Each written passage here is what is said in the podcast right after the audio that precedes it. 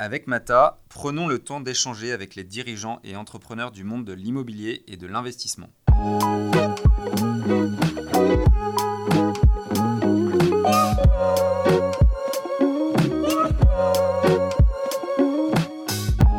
Très important de, voir les équipes, de discuter avec elles parce que euh, même une conférence euh, Zoom euh, où on travaille sur Slack, c'est pas la même chose. Après un café, on peut parler avec Edouard sur la levée de capital, de parler d'un client, on peut parler d'un actif à gérer, d'un locataire et donc ça, la machine à café, elle est importante et donc on utilisera toujours. les bureaux sont pas terminés.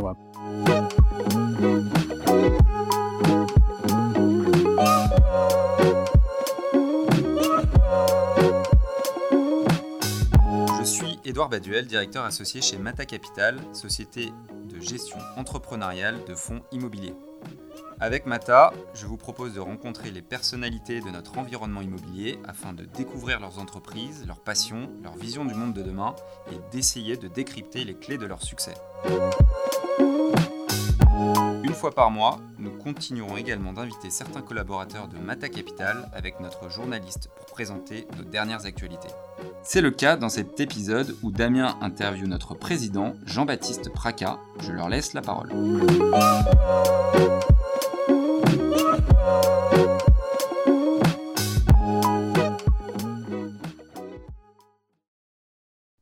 Bienvenue à toutes et à tous sur le podcast Mata et ravi de vous retrouver en cette rentrée 2020 après une longue pause liée au confinement pour interviewer les collaborateurs de Mata Capital.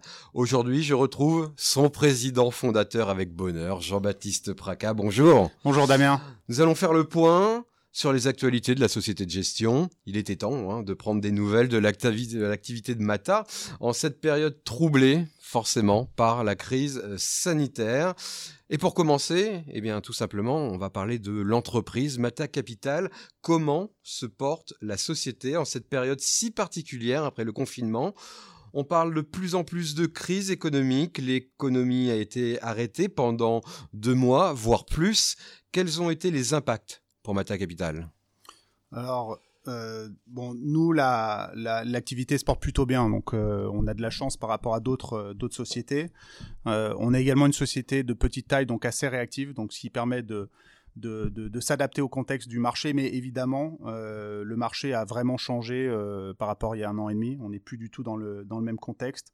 Euh, et pour rassurer les auditeurs, nous, nous sommes toujours dans, dans, une stratégie de développement de notre activité et toujours positionnés sur le même tempo qu'on avait depuis le lancement de cette société il y a maintenant 5 ans, la création de valeur pour le compte de nos clients. Et ça donne quoi de travailler sur Slack, sur Zoom, sur des outils que beaucoup ont découvert pendant le confinement, euh, chez Mata Capital, dans un secteur immobilier très terrain en fait? Alors on est, très terrain, euh, tu as raison de le, souligner, parce qu'on a des équipes euh, qui sont constamment en discussion avec nos locataires, qui sont constamment sur site, qui visitent les actifs, qui visitent les différentes opportunités d'investissement qu'on peut avoir. Euh, mais on est une équipe assez jeune en moyenne d'âge, on est euh, largement en dessous de 30 ans en moyenne d'âge, et donc on utilise depuis très longtemps euh, toutes les technologies comme Zoom, comme Slack, qui nous permettent d'avoir un échange régulier. Donc pendant cette période de confinement, finalement, notre activité n'a pas été trop chamboulée. Euh, évidemment, on pouvait plus se voir physiquement, mais je me rappelle, on a fait énormément de, conférences euh, sur Zoom. Euh, Slack, c'est un outil qui fonctionne très bien, qui nous a permis également de, moins travailler, un petit peu moins travailler par email. Souvent, les emails, on se souvient, on les, on les traite un peu le matin ou le soir, on les laisse un peu dans, soit à côté de la corbeille, on les met directement dans la corbeille. Et Slack, c'est un outil qui est beaucoup plus collaboratif et qu'on utilisait déjà avant. Donc, en fait, on a pu mettre en œuvre de façon un peu plus poussée ces, ces outils-là. néanmoins, on est très très content quand même d'être revenu euh, au bureau. Alors, euh, du fait de, cette, euh, de ce contexte de crise sanitaire, on fait très attention. évidemment, on doit travailler masqué. On a un roulement des équipes, donc toutes les équipes ne sont pas présentes au bureau. Mais c'est très important voilà, de, voir les équipes, de discuter avec elles parce que même une conférence Zoom où on travaille sur Slack, c'est pas la même chose. Après un café, on peut parler avec Edouard sur la levée de capital, de parler d'un client, on peut parler d'un actif à gérer, d'un locataire. Et donc ça, la machine à café, elle est importante. Et donc on utilisera toujours. Euh, les bureaux sont pas terminés. Euh, pour, pour, pour, répondre à, la question qui arrivera peut-être plus tard, euh, les bureaux c'est important et, la, connexion et échanger avec les collaborateurs c'est très important. Et le présentiel est indispensable. Indispensable, exactement. Justement, vous parliez des équipes, de vos collaborateurs. Est-ce que nous pouvons faire le point justement après ces mois de crise Qu'est-ce que cette crise a changé sur votre organisation et sur vos collaborateurs? Il y en a qui sont partis, il y en a qui sont arrivés peut-être? Alors on a, on a l'organisation n'a pas du tout changé. On a toujours la même organisation, euh, qui est une organisation assez horizontale, avec des équipes projets. Euh, donc on a euh, évidemment, en fonction de, du département, on a des projets différents, mais l'organisation est, est, restée très horizontale. On a eu un développement quand même assez fort, hein, parce que on a constitué cette société il y a maintenant 5 ans. Euh, on est parti de zéro et aujourd'hui on gère un peu plus euh, d'un milliard cent euh, sur le marché d'actifs sous gestion. Donc évidemment l'équipe a été a été musclée. on a eu plusieurs arrivées cette année. On a eu même des arrivées pendant le confinement. Donc c'est là où on se rend compte quand même que le présentiel en bureau est important parce que c'est difficile d'intégrer des collaborateurs seulement par par visio. c'est plus facile de les intégrer quand on est au bureau et que tout le monde se voit. donc on a recruté, on a musclé les équipes, on a musclé les équipes de gestion pour rappel, nous, on est vraiment axé sur la création de valeur et sur la gestion de nos actifs. Donc, euh, on a musclé euh, la partie asset management, on a musclé la partie asset euh, acquisition, pardon, également. et puis, on a musclé les équipes à la fois en levée de capital pour soutenir en fait le, plan de développement qu'on a, et puis également sur la partie finance et corporate services, donc tout ce qui est le support, fund management, c'était important également d'avoir un peu plus d'équipes. Donc, on reste une équipe très organisée. on a fait le choix également de collaborateurs, certains qui sont évidemment un peu plus expérimentés que, d'autres, mais on reste vraiment sur des collaborateurs soit très seniors ou des collaborateurs très juniors parce qu'on aime bien, euh, bien les former. Il y a une chose que vous avez dite et euh, ça me reste en tête. Vous avez passé le, milliard euh, dans, cours, c'est ça Exactement. exactement. Or, je me souviens, il y a quelques temps, quelques mois, vous nous disiez que bon, bah, vous, vous étiez pas à chasse à l'encours, aux encours, euh, actifs sous gestion. Un milliard, d'un seul euh, alors qu'il y a un an on était à peu près à 400 je crois à 300 400 on va dire à peu près 500 on a doublé voilà et donc vous avez doublé en quelques mois donc vous faites quand même un peu la course au alors, on a, on a doublé de taille en un peu plus en 18 mois, euh, sur les 18 derniers mois. Euh, tout ça, c'est en fait la, raison d'opportunité d'investissement. Nous sommes des, euh, une équipe extrêmement opportuniste, hein, dans le bon sens du terme. C'est-à-dire que dès qu'on trouve une opération intéressante en termes de, création de valeur pour nos clients, on va les réaliser. et on a eu la chance ces dernières années d'avoir eu énormément, d'opportunités. par exemple, on a pu acheter en fin d'année dernière une opération porte de vent le long du, périphérique, qui est un immeuble de 25 000 mètres carrés de bureau, euh, qui a été vendu à des conditions euh, extrêmement attractives pour nous, euh, qu'on trouve intéressantes, avec un potentiel de, reversion très fort sur la valeur locative. L'actif étant loué génère aujourd'hui du rendement, donc une opération voilà, d'un peu plus d'une, un peu moins de centaines de millions d'euros investis. et puis on s'est également positionné en première couronne sur la commune d'Aubervilliers, qui est un secteur qu'on adore, où vous avez des fonciers assez importants, vous avez un potentiel de réversion locative qui à moyen terme ou à long terme va, va s'activer. On s'est positionné sur un actif qui développe à peu près 40 000 m2 qui s'appelle le CIFA, qui est un actif d'activité euh, qui est aujourd'hui loué à des grossistes euh, qui travaillent dans, dans, le monde du textile. Euh, et donc du coup, ces deux opérations qui sont à la fois importantes en termes de taille, parce que quand on les associe, c'est à peu près 250 millions d'euros de, de, valeur. évidemment, nos encours ont gonflé, mais ça a été fait en fait du fait d'opportunités extrêmement intéressantes achetées à des prix vraiment très intéressants dans le contexte du marché. Et encore aujourd'hui. Mais en contexte du marché, on va en reparler. Quels sont vos objectifs pour terminer cette année alors qu'on ne sait pas s'il va y avoir un nouveau reconfinement, on ne connaît pas encore les politiques euh, euh, budgétaires ni les plans de relance qui changent sans arrêt. Vous, quels sont vos objectifs? Alors, notre job, c'est d'avoir une constance dans notre stratégie. Donc nous, on a une vision très long terme. on se voit euh, dans 10-15 ans avec les actifs qu'on a en patrimoine, euh, avec de la création de valeur euh, qui sera activée. Néanmoins, il faut s'adapter en fonction du contexte. Et donc aujourd'hui, notre contexte à court terme, il est de maintenir la performance des véhicules d'investissement pour nos clients. C'est vraiment notre leitmotiv. Notre leitmotiv, il est là. Il est d'aller chercher le loyer chez le locataire, de les aider quand il le faut. On a, on a un peu de, commerce hein, en patrimoine et le commerce aujourd'hui, l'activité du commerce est, en difficulté. Alors ça dépend en fonction de la typologie des, commerçants. L'alimentaire fonctionne très bien, le bazar type les Jiffy, Action et autres se développent et fonctionnent très bien, font des très bons chiffres d'affaires. À l'inverse, le, monde du textile va très très mal. Donc nous, notre métier, sur le sur le court terme, notre objectif c'est de maintenir la performance. Donc évidemment, elle va être un petit peu diminuée par rapport aux années exceptionnelles qu'on a pu qu'on a pu vivre. pour rappel, nos objectifs de performance, quand on est sur une stratégie Core Plus, oscillent entre 8 et 10% par an. On était plutôt sur un trend de, de, de 10% par an pour nos véhicules euh, de 2015 jusqu'à 2019. Et sur nos opérations euh, valeur ajoutée, on est plutôt sur des TRI supérieurs à 15%. Ce que je peux dire aujourd'hui, c'est que sur la stratégie Core Plus, on va réussir à maintenir une distribution assez forte de, nos véhicules. Euh, on sera plutôt sur, une, sur du 6-8% cette année en termes de, performance. Donc c'est une très très belle performance dans un contexte de marché difficile. Euh, majoritairement euh, délivré par la distribution, par le revenu locatif. Et en termes d'opérations euh, valeur ajoutée, on en parlera peut-être un petit peu plus tard, mais on a réussi à vendre dans un contexte difficile deux opérations dans de très bonnes conditions. Donc voilà, même si on est dans un monde, dans un environnement difficile, euh, quand on est euh, vraiment euh, un objectif uniquement de performance, voilà, c'est ce qu'il faut faire. Et, aujourd'hui, on guide la société dans ce sens-là pour maintenir la performance pour nos véhicules. Bah justement, on va en parler de vos stratégies et de vos actifs. Là, vous l'avez dit, vous l'avez, vous avez lancé un fonds sur la stratégie Corpus et un fonds sur la stratégie valeur ajoutée opportuniste. Est-ce que visiblement non, parce que vous aviez répondu un peu en avance, ce n'est pas risqué en cette période d'incertitude?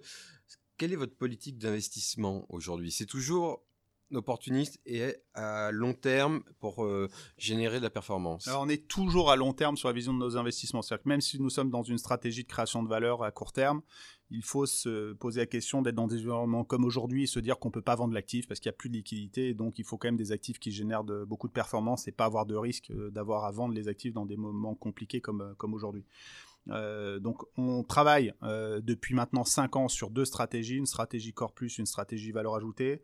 60% de notre activité c'est une stratégie Core Plus, 40% sur la stratégie valeur ajoutée.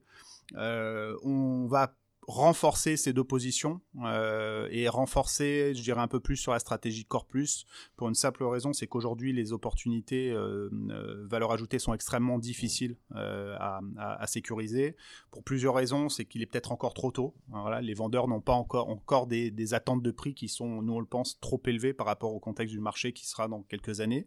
Néanmoins, il y a des opportunités, il faut les saisir. Euh, on vient de saisir une opportunité euh, pendant cette période de confinement d'un actif euh, dans Paris qui, qui se trouve dans le 15e arrondissement. Eh ben, on va en parler justement là. Vous, vous, faites les questions et les réponses, vous. Hein c'est incroyable on essaye, on essaye. C'est incroyable. On dirait que vous, mais c'est comme si vous aviez le conducteur en face de vous, euh, Jean-Baptiste. On essaie de précéder le, marché. Non, c'est incroyable. Sur les questions. Non, mais vous me facilitez le travail. C'est, c'est formidable. C'est toujours pareil avec Jean-Baptiste Praca. Il facilite le travail. Il se, il lance, il relance. Non, mais c'est vrai. Hein, vous êtes fait pour ça. Hein. J'aurais peut-être pu être journaliste, non ah oui, ah oui, ah. clairement. Parce que justement, ma prochaine question, devinez quoi? Alors? Bah, La prochaine question, c'est que vous avez cédé deux actifs euh, de votre portefeuille pendant le confinement, et devinez où? Un situé euh, à Paris, situé à Rennes, et un hôtel situé à Paris dans le 15e arrondissement. Est-ce que vous avez été contraint de les céder à cause de cette crise sanitaire? Et est-ce qu'il y a ou est-ce qu'il y aura de nouvelles sessions de prévues? Alors, ces sessions, elles étaient prévues. Donc, c'est-à-dire ah. qu'en fait, euh, on, on, essaye toujours d'être dans une position où on n'est pas contraint. Parce que dès que vous êtes contraint, évidemment, euh, vous vendez pas votre actif dans de bonnes conditions. Donc, les deux opérations qui ont été cédées, donc c'est un hôtel dans le 15e arrondissement qui a été cédé euh, auprès d'un institutionnel français.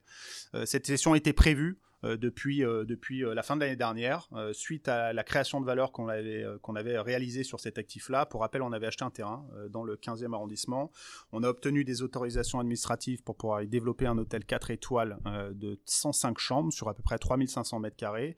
Et on a signé l'année dernière, en fin d'année, un bail avec un exploitant sur une durée ferme de 12 ans. Et donc à ce moment-là, clairement, dans n'importe quel contexte de marché, surtout à cette époque-là, c'était une bonne idée de, de positionner à la vente. Alors le temps de préparer, on était prêt pour pour lancer, on va dire l'appel d'offres, mais on l'a lancé en début d'année et là, boum, on s'est trouvé face à la crise sanitaire et surtout, pour rappel, le 15, le 14 mars, le confinement. donc on a quand même réussi. C'est là où ça montre, on va dire, la résilience à la fois des équipes et puis des outils informatiques qui étaient qui, nous ont aidés pour pouvoir sécuriser cette opération en plein confinement. Donc on est très content parce qu'en plus c'est une opération hôtelière. Donc vous imaginez que c'était très difficile de, de, convaincre un investisseur d'aller sur un hôtel en période de confinement où tous les autres hôtels sont fermés. Néanmoins, l'actif, c'est un actif en développement, donc qui n'est pas aujourd'hui encore construit, qui arrive en livraison plutôt 2022. Euh, donc évidemment, 2022, on espère que, que, la situation sera meilleure qu'aujourd'hui. Et donc l'investisseur euh, a fait le très bon choix de se positionner sur un actif dans Paris, euh, très bien positionné en face du parc des expositions. et on l'a vendu dans de très bonnes conditions parce que cet actif-là était voilà, très demandé de la part des investisseurs avec un actif parisien et surtout un revenu locatif très sécurisé avec un locataire de premier plan. L'opération de Rennes euh, également a été planifiée. On avait signé euh, une promesse de vente euh, l'année dernière, et donc on avait on a réalisé en fait l'acte de vente. voilà, alors pareil, compliqué en termes de période de, confinement puisque l'immeuble était en construction, il a été livré, il a été difficile de de, de, réaliser les opérations de livraison, mais on y est arrivé avec les équipes de cet institutionnel et on a cédé l'immeuble en pleine période de confinement en avril et on est très content pour ça. Je le rappelle, ces deux opérations, ces deux opérations qui sont des opérations de création de valeur qui ont été achetées euh, il y a maintenant euh, à peu près deux ans et demi, trois ans euh, pour ces deux opérations, et c'était dans notre plan de, de, les vendre et donc de pouvoir créer de la performance pour ces, pour ces deux actifs. Donc non, c'était pas une situation de, de vente contrainte. J'ai entendu dire que en cette période de crise, cette période de trouble, pour parler de manière très très lyrique, il y a une business unit qui qui est tout le temps au charbon, c'est l'asset management. Alors, comme on dit, alors charbon, vous en parlez bien, parce qu'on a une grosse partie de l'équipe qui fait du commerce et, et Laurent l'autre c'est quelqu'un du Nord, donc le, charbon, ça lui parle. Euh, oui, il y a beaucoup de travail sur l'asset management, euh, évidemment, surtout sur la classe d'actifs du, du, commerce. Pour rappel, chez Mata Capital, on a une stratégie très diversifiée. Hein. C'est à peu près un tiers de bureau, un tiers de commerce et un tiers d'actifs de diversification, comme du résidentiel, de la logistique ou de l'activité ou de l'hôtellerie. Euh, mais néanmoins, aujourd'hui, ceux qui ont eu beaucoup de difficultés sont nos commerçants et nos hôteliers. Le bureau un peu plus protégé, euh, surtout quand vous avez des beaux, les bureaux, les collaborateurs ont travaillé à la maison. Euh, mais le commerce, euh, depuis euh, maintenant mars, c'est un échange constant avec nos locataires. On a deux clients, je le rappelle toujours à l'équipe. C'est notre premier client, c'est l'investisseur qui nous fait confiance, qui nous confie son, argent. Et le deuxième, c'est le locataire, parce que le locataire, c'est lui qui paye le loyer et c'est lui qui permet de rendre la rentabilité à, notre investisseur. Donc, on a énormément de travail sur sur la gestion. Donc, on les accompagne. C'est-à-dire qu'on a une d'excellentes surprises et ça monte la résilience de cette thématique commerce, parce qu'aujourd'hui, le taux de vacances euh, n'a pas augmenté euh, de façon euh, très très forte. on a quelques locataires évidemment qui ont dû, qui ont dû fermer les portes, qui n'étaient pas assez solides financièrement, mais avec qui on discute pardon, sur des, euh, sur, avec des nouveaux euh, locataires pour les remplacer. Euh, néanmoins, on a su accompagner les autres avec quelques semaines, mois de franchise de loyer qui ont permis en fait de, voilà, de, de, stabiliser leur position pendant la période de fermeture et puis qui depuis ont vu leur chiffre d'affaires se redévelopper.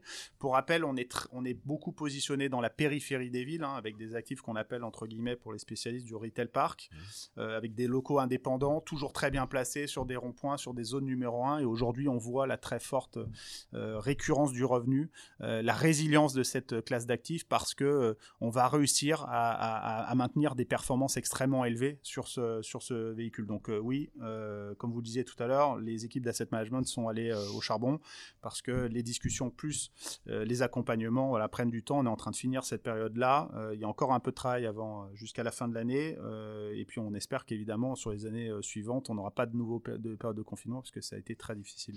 On va parler des investisseurs, vous en avez parlé euh, parce que c'est quand même euh, c'est le début de la chaîne, l'investisseur, ceux qui vous confient euh, l'argent.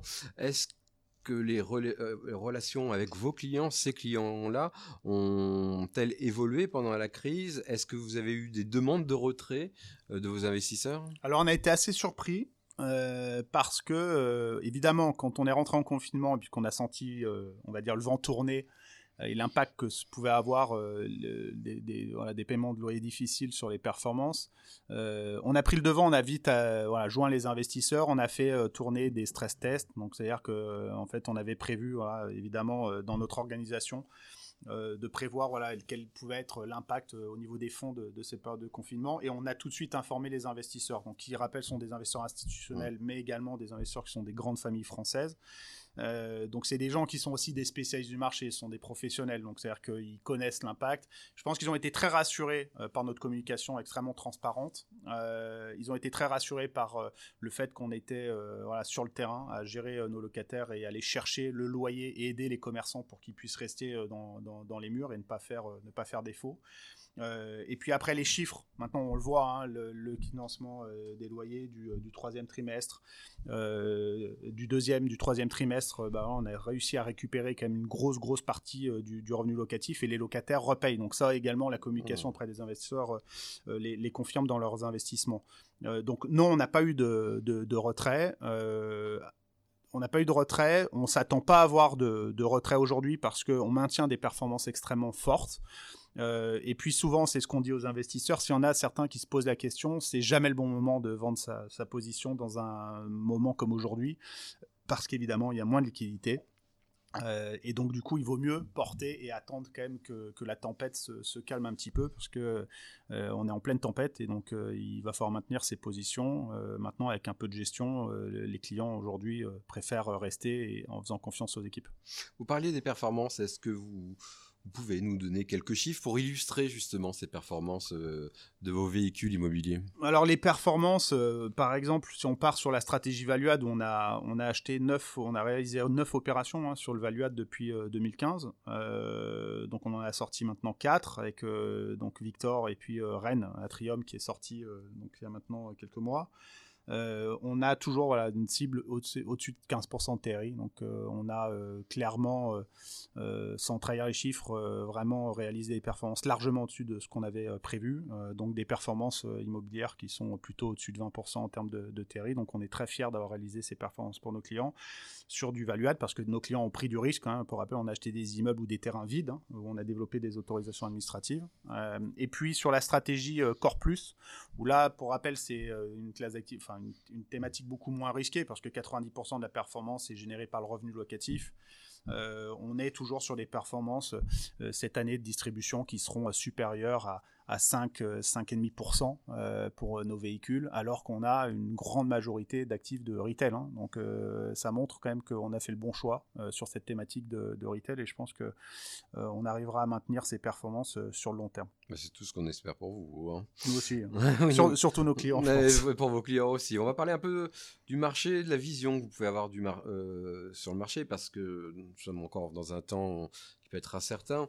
Quels sont les impacts à prévoir selon vous en France sur le marché locatif et de l'investissement immobilier? Alors j'ai quelques chiffres à donner qui sont euh, plutôt pour, euh, pour, pour, les non professionnels qui suivent pas euh, quotidiennement les, les, marchés, mais le premier semestre en termes de marché de l'investissement, c'est moins 20% versus 2019. on avait quand même les mois de janvier et mois de février qui n'étaient pas confinés, hein, donc l'impact sur l'année sera beaucoup plus fort. Euh, il faut aussi rappeler quand même que 2019 était une année record, donc il y a une baisse, mais euh, on, part d'une année euh, record. sur la partie de la collecte, et notamment on peut regarder les chiffres des SCPI. Les SCPI sur le semestre 1, c'est moins 20%, 3, 3 milliards 4 qui ont été collectés, moins 20% versus 2019. 2019, rappelle aussi, c'était une année record. Donc il y a un impact. L'impact, je pense, va se sentir, va être beaucoup plus fort sur le, sur le, sur le troisième et quatrième trimestre en termes de marché de l'investissement. par contre, la, collecte de SCPI la collecte de capitaux au niveau des SCPI et des OPCI, euh, elle, euh, est en train de stabiliser et en train de, remonter.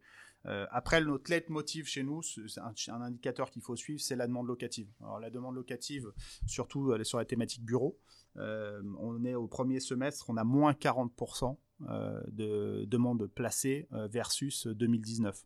rappel, c'est encore une année record 2019. Mmh. Donc on sent quand même que 2019, on était vraiment au haut de cycle. Euh, et cette crise sanitaire fait que bah, on a changé de cycle et maintenant on vient sur un cycle qui est plutôt, euh, je pense, baissier. Euh, parce que moins 40% sur l'offre locative, sur la demande locative, c'est extrêmement important. Donc, qu'est-ce qu'on va voir sur les années qui viennent? On va avoir des continuités de la baisse, demande locative. Les taux d'occupation, donc le taux de vacances va monter forcément sur, sur les marchés, notamment en bureau. Le taux de vacances va aussi monter sur les autres classes d'actifs type commerce ou autres. Euh, et c'est là où euh, bah, avoir acheté ou acheté sur l'emplacement numéro 1 avec un, loyer qui est en ligne avec le marché marché ou qui est en dessous des valeurs de marché, c'est là où c'est très protecteur. Et c'est pour ça que on a toujours été assez contre-cyclique, on a toujours acheté des actifs dans l'hypothèse où on se retrouverait en pleine crise avec ces actifs-là. Et donc ça, c'est c'est extrêmement, euh, c'est très extrêmement important. Donc euh, oui, euh, on a vu des chiffres compliqués sur le mmh. premier semestre. On, on, a un peu de visibilité sur le deuxième. toujours beaucoup de collecte. dire que même si ça a baissé, on reste sur des niveaux de collecte sur l'immobilier qui est une valeur refuge hein, extrêmement, encore importante. Euh, néanmoins, le marché de l'investissement et le marché euh, locatif se sont un peu grippés euh, et il est difficile de, visiter des immeubles, il est difficile de faire visiter des immeubles aux locataires, il est difficile pour nous de visiter également les, immeubles avec toutes les, contraintes. Donc évidemment, ces deux marchés de l'investissement et locatif vont être plus difficiles sur les, sur les prochains mois. Est-ce que vous imaginez un effondrement justement du marché, que ce soit des bureaux, de commerce, des hôtels, voire même du résidentiel? Alors à chaque fois on en parlait parce qu'on me posait la question et, je pense que j'étais souvent euh, assez pessimiste même en moment de crise parce que l'immobilier c'est quand même euh, c'est cyclique hein. euh, on voit 2007 c'était le top du marché depuis 2009 avec Lehman tout est tombé. Oui les prix sont les prix vont s'ajuster c'est certain. Après ils vont s'ajuster à la baisse hein. après ils vont pas s'ajuster de la même façon sur toutes les thématiques et sur tous les emplacements. euh, je pense que ce qui est résilient, c'est quand c'est un bon emplacement, c'est un actif qui euh, répond à la demande des locataires et c'est un actif qui, euh, quand il est loué, est loué dans des conditions acceptables par le locataire. On le voit aujourd'hui les foncières, vous voyez Unibail qui, qui, est aujourd'hui autour de 30 euros quand on était à 120 euros il y a à peine 18 mois, qui fait un peu le yo-yo parce qu'il y a 6 mois elle était à 70. Unibail ils sont en difficulté parce qu'ils ont clairement ils ont des bons actifs euh, ils gèrent bien leurs actifs, mais ils ont un sujet majeur, c'est que je pense qu'ils ont des loyers beaucoup trop forts pour euh, leurs locataires, et leurs locataires aujourd'hui ont un besoin de baisser la valeur, euh, la valeur locative. S'ils appliquent une baisse de valeur locative, les locataires, je pense, auront plus de facilité à rester, à rester dans les murs. Je, crois comprendre que c'est ce qu'est en train de mener Unibail aujourd'hui. sur la thématique bureau, on a également plein de questions hein, sur, sur est-ce qu'aujourd'hui, avec le confinement, les collaborateurs vont au bureau. Je, moi, j'annonce pas la mort du bureau. les bureaux, on n'était pas né, mais euh, enfin on était né, mais on travaillait pas encore dans le monde immobilier. Mais quand l'informatique est arrivée, tout le monde a dit que c'était fini pour les bureaux. Hein. Euh, on a vu le parc de bureaux s'est apprécié depuis. Hein. ça, c'était plutôt les années 60-70. Euh, Internet, ça a été la même chose. quand Internet est arrivé, tout le monde a dit la défense est terminée, il y aura plus la défense. Aujourd'hui, on me dit les, gens vont travailler chez eux. Non, c'est pas vrai. on, on, a besoin de bureaux. donc la demande en bureau va baisser. Le parc forcément euh, locatif, euh, il y a moins de construction, donc euh, même s'il y a des projets en développement, il n'y a, pas tant d'offres que ça qui arrivera sur le marché en fonction des secteurs. Hein. la défense est plus difficile, ça sera plus difficile, ou le nord de, la, le nord de Paris aussi. mais je vois pas un effondrement complet des valeurs. Par contre, un ajustement à la baisse, oui, c'est certain. Donc pour vous, il n'y aura pas de fin des bureaux avec le télétravail, parce qu'on a tous rencontrer le télétravail. On parlait de Zoom tout à l'heure, de Slack, euh, avec moins de présentiel, des roulements dans les bureaux. Pour vous, il n'y aura pas de fin des bureaux avec euh, le télétravail ou de mort du commerce physique? Par exemple, on a parlé avec Amazon qui a surperformé pendant la période de confinement. Euh, est-ce que cette période a créé de nouvelles convictions, de nouvelles méthodes et est-ce qu'elles vont perdurer? Alors en fait, cette euh, crise, elle a une vertu, c'est qu'elle a accéléré euh, les changements euh, qu'on voyait venir il y a quelques années. Euh, notamment sur le bureau, plus de flexibilité. Voilà, C'est-à-dire on peut travailler un jour, euh, voire deux jours par semaine à la maison, euh, mais aller trois jours, quatre, jours, quatre jours par semaine au bureau pour aller voir ses collègues, pour avoir son, son manager, pour échanger. Voilà, c'est très important. c'est pareil sur le commerce.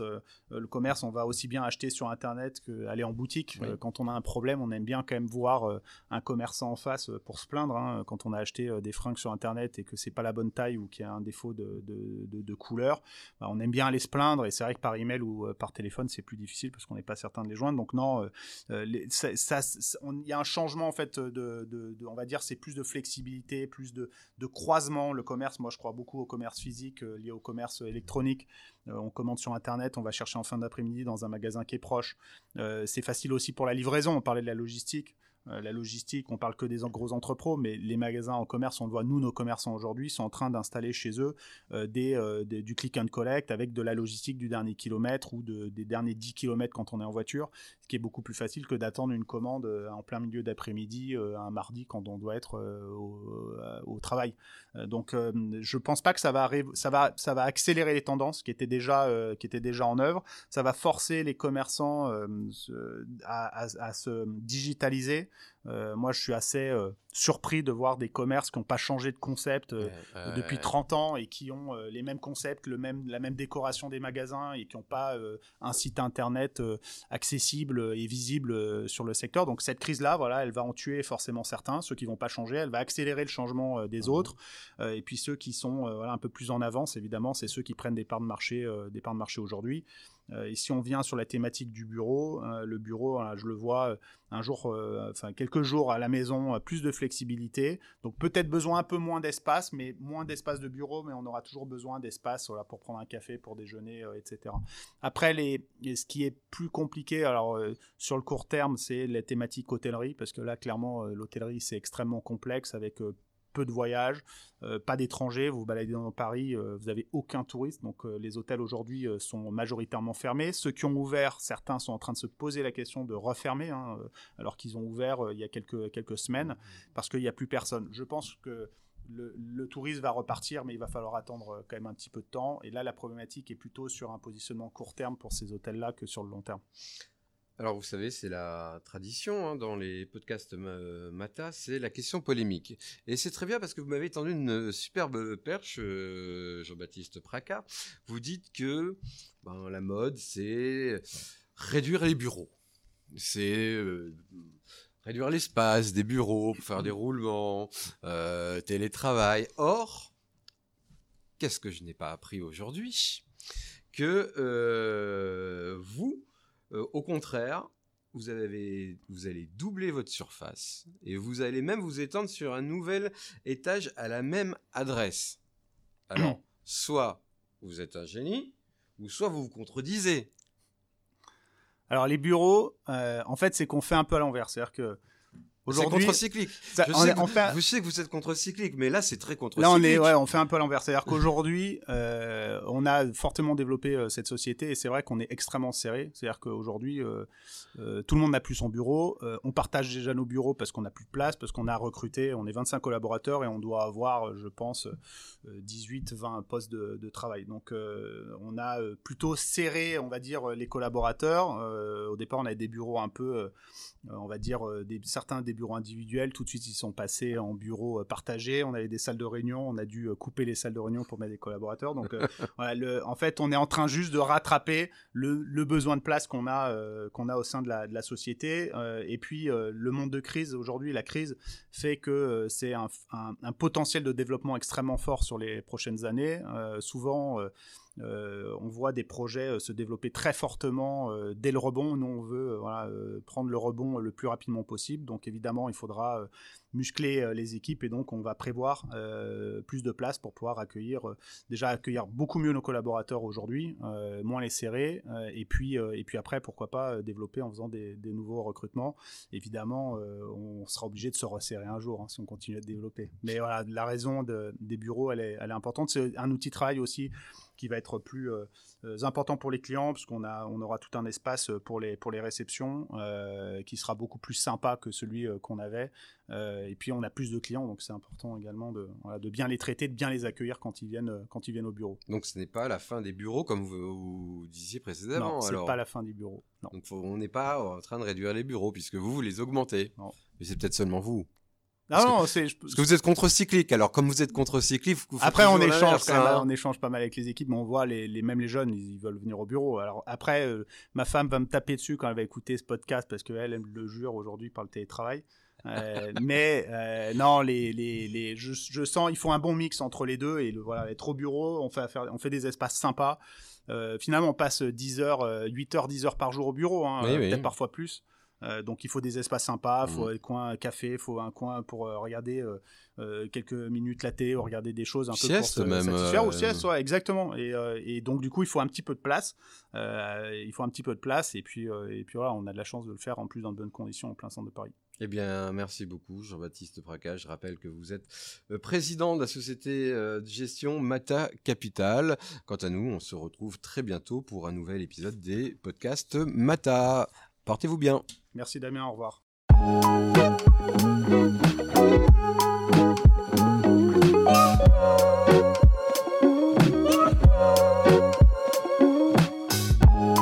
fini pour aujourd'hui. J'espère que l'épisode vous a plu. Merci d'avoir passé tout ce temps avec Mata et quelques petites choses avant de se quitter. Vous pourrez retrouver les notes de l'épisode avec toutes les références sur le blog de Mata Capital disponible sur notre site internet. N'hésitez pas à nous contacter pour nous faire un feedback sur mon compte LinkedIn Edouard Baduel ou sur celui de Mata Capital. Dernière chose, un peu pénible, désolé, mais si vous pouvez parler du podcast autour de vous et nous laisser une note 5 étoiles, notamment sur l'Apple Podcast, sur iTunes, ça nous permettra de donner de la visibilité à ce podcast. Je compte sur vous, merci et à très vite.